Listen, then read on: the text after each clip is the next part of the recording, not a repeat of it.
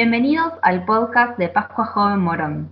Queríamos contarles eh, que en este primer podcast se tratará sobre la libertad, que fue justamente el tema de esta Pascua que vivimos. Exactamente, y para eso queríamos empezar compartiéndoles un texto que llamamos Fundamentación, que cuenta de qué se trató esta Pascua y en definitiva a qué nos referimos cuando hablamos de libertad. La libertad es un valor, una aspiración que todos compartimos.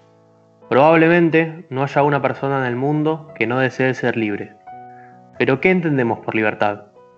A veces podemos llegar a pensar que la libertad es mantenernos alejados de las cosas que sentimos que nos atan y elegir de entre diferentes opciones la que más nos atrae en el momento. De esta forma, cuanto mayor fuese el abanico de posibilidades, más libres seríamos. Junto con esto, también podemos inclinarnos por no tomar decisiones porque comprometerse con una de esas opciones y dejar de lado el resto implicaría perder la libertad. Estas ideas nos llevan a vivir en una contradicción y en definitiva no terminamos siendo realmente libres. La verdadera libertad no consiste solo en la posibilidad de elegir. Por un lado, porque a lo largo de nuestra vida hay muchas cosas que ocurren sin que nosotros las elijamos, y no por eso dejamos de tener la posibilidad de ser libres. Por otro lado, porque a veces lo que deseamos no siempre nos termina siendo verdaderamente libres, ni tampoco felices. Jesús pudo vivir la libertad a partir de descubrirse hijo de Dios. No se dejó agobiar por los miedos ni por ambiciones. Pudiendo elegir entre muchas opciones y evitar el sufrimiento, decidió seguir hacia donde su padre lo llamaba, amando de manera plena y completa. Para vivir libremente es importante comenzar por conocer mi identidad quién soy, qué sueño. Nosotros también estamos invitados a descubrir nuestra libertad, lo mucho que vale y que para poder vivirla necesitamos reconocernos como hijos de Dios. Dios respeta nuestra libertad. Cuando descubrimos nuestra identidad, cuando nos hacemos cargo de nuestra vida, es cuando podemos actuar libremente. Jesús nos enseña a lo largo de toda su vida el verdadero significado de la libertad y la forma de vivirla, a través de sus gestos que tienen como centro el amor y el servicio. Y de forma plena en la cruz, cuando ofrece su vida por amor a Dios y a todos nosotros. Vive la libertad completamente en el gesto de darse a sí mismo. Contemplar la vida de Jesús nos muestra que una persona no es libre cuando hace todo lo que quiere, sino cuando ama sin ataduras y hace el bien sin egoísmo. Se puede pensar la libertad, entonces, como el lugar donde tenemos más capacidad de amar. Es decir, no se puede ser verdaderamente libre si no es con el objetivo de alcanzar el bienestar y la libertad de los demás, ya que somos hijos de un mismo Padre. Es el mismo Jesús quien invita a los discípulos a vivir esto, entre ellos a Pedro, quien tuvo que tomar la decisión de dejar su vida para seguir a Jesús y junto a él inició el camino de descubrir su identidad. Pero este no fue fácil. No siempre pudo elegir libremente porque estaba limitado por sus impulsos, su soberbia, su fuerte temperamento y sus miedos. Incluso por ellos llegó a negar a Jesús, diciendo que no lo conocía. Y sin darse cuenta, niega su propia identidad, se niega a sí mismo.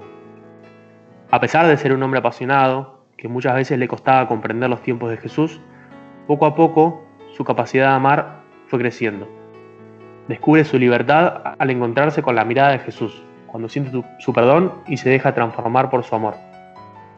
Así como Jesús se encuentra con Pedro, quiere encontrarse con cada uno de nosotros.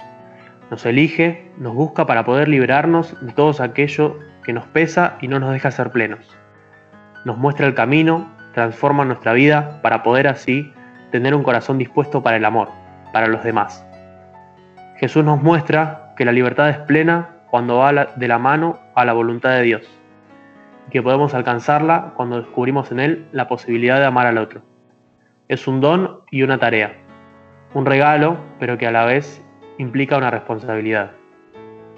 En esta Pascua joven, bajo el lema Encontrarme en tu mirada y que mi corazón sea libre, Jesús nos invita a buscarlo y enfocarnos en su mirada.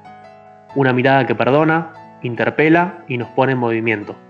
Quiere que, como a Pedro, nos baste su mirada para descubrir el camino hacia la libertad que nos ofrece, una libertad basada en el amor.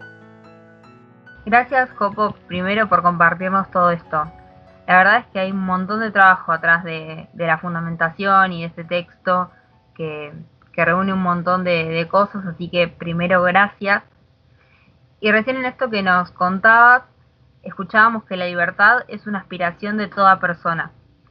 Y no solo solemos pensar que se trata de elegir entre varias opciones, sino que también hoy podríamos pensar en este contexto que ser libre implicaría salir.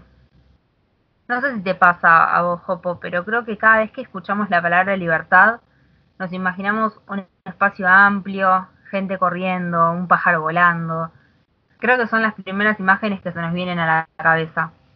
Y seguro que representan la libertad, pero hoy nos encontramos con el desafío de que no podemos llevar todas estas cosas a cabo. Cuando vivimos la Pascua Joven virtual, muchos y muchas nos comentaban la paradoja de hablar de libertad en un contexto de cuarentena. Esta, como escuchamos, eh, es una de las tantas cosas en nuestra vida que no podemos elegir. Pero, creo que el desafío está en no creer que esta cuarentena nos saca la posibilidad de ser libres. Y por eso es que quería compartirles unas palabras que nos escribió la licenciada en psicología Teresa Ferrari, matrícula 5 5 que dicen lo siguiente. La razón y la voluntad son las características esenciales del ser humano, que lo diferencian del resto de los reinos y especies. Estas cualidades también lo hacen libre, libre para elegir, para decidir y para conducirse dentro de las normas y hábitos propios de la comunidad a la que pertenece.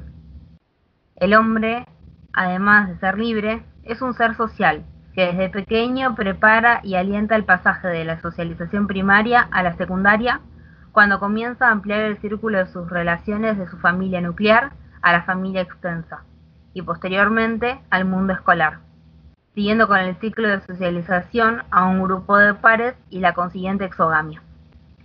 Somos seres libres y sociales, que buscamos relacionarnos, pero ¿qué sucede cuando un evento inesperado, como una pandemia, pone en riesgo nuestras características esenciales del ser humano? La aparición de un virus nos deja confinados en nuestras casas, socialmente aislados, limitándonos todo tipo de intercambio. El contacto es riesgoso y la distancia se vuelve imperiosa. Ya no podemos circular libremente y nuestra voluntad queda supeditada a las voluntades y decisiones de otros, expertos en el tema. El mundo queda paralizado y el hombre obligado a sobrevivir, tal como lo dicta su instinto. Aunque su razón lo cuestione y su voluntad lo conduzca a la duda y zozabra, y el impacto emocional sea alto, todo su ser propone y dispone a sobrevivir. Es en este momento de crisis cuando lejos de volvernos menos humanos, las virtudes que nos hacen superiores a otras especies se ponen a prueba y es en la supervivencia física, psíquica y espiritual donde los recursos individuales y colectivos quedan al servicio de dicho fin. No estamos privados de nuestra libertad ni relevados en nuestro derecho de elegir. Nuestra voluntad no está coartada, sino destinada a la preservación. En la medida que podamos reformular este supuesto, será el impacto emocional actual y futuro. En primer lugar, quería agradecer a Tere por estas palabras que acabo de leer sobre el tema y la reflexión que nos lleva a pensar justamente en lo que es la libertad en realidad en este tiempo. Esta aspiración de libertad es propia de una aspiración también a la felicidad, entendiendo que no existe libertad sin amor ni amor sin libertad. La clave es el amor, porque es en nuestros corazones donde nos angustiamos, donde nos limitamos, donde nos encarcelamos. Es en ellos donde está el origen de nuestra falta de libertad. Cuando hablamos de libertad, entonces, em, se trata de disponer en el interior de cada uno de nosotros un espacio de libertad, de crearlo para nosotros. Y nadie podrá sacarnos este espacio, ni siquiera este grave contexto. Por otra parte, los otros juegan un rol de suma importancia en esta búsqueda de libertad. Como escuchábamos recién las palabras de la licenciada Ferrari, somos seres sociales que necesitamos y somos a partir de la relación con los demás. Y a su vez, es solamente amando, amando a los demás, la forma en la que podemos ser realmente felices y libres. Bueno, esta es la invitación concreta que nos hace Jesús, sobre todo en este tiempo de quedarnos en casa. Eh, esperamos que también pueda ser un tiempo de reflexión, de encuentro con Él, eh, donde a partir de eso podamos repensar nuestra libertad y nuestra forma de amar a los demás, a nosotros y a Dios. Bueno, gracias Jopo por, por esta invitación, por compartir eh, esta charla conmigo y a todos ustedes también por escucharnos. No, gracias a vos y es una alegría haber compartido este podcast con ustedes. Muchas gracias, nos vemos la próxima.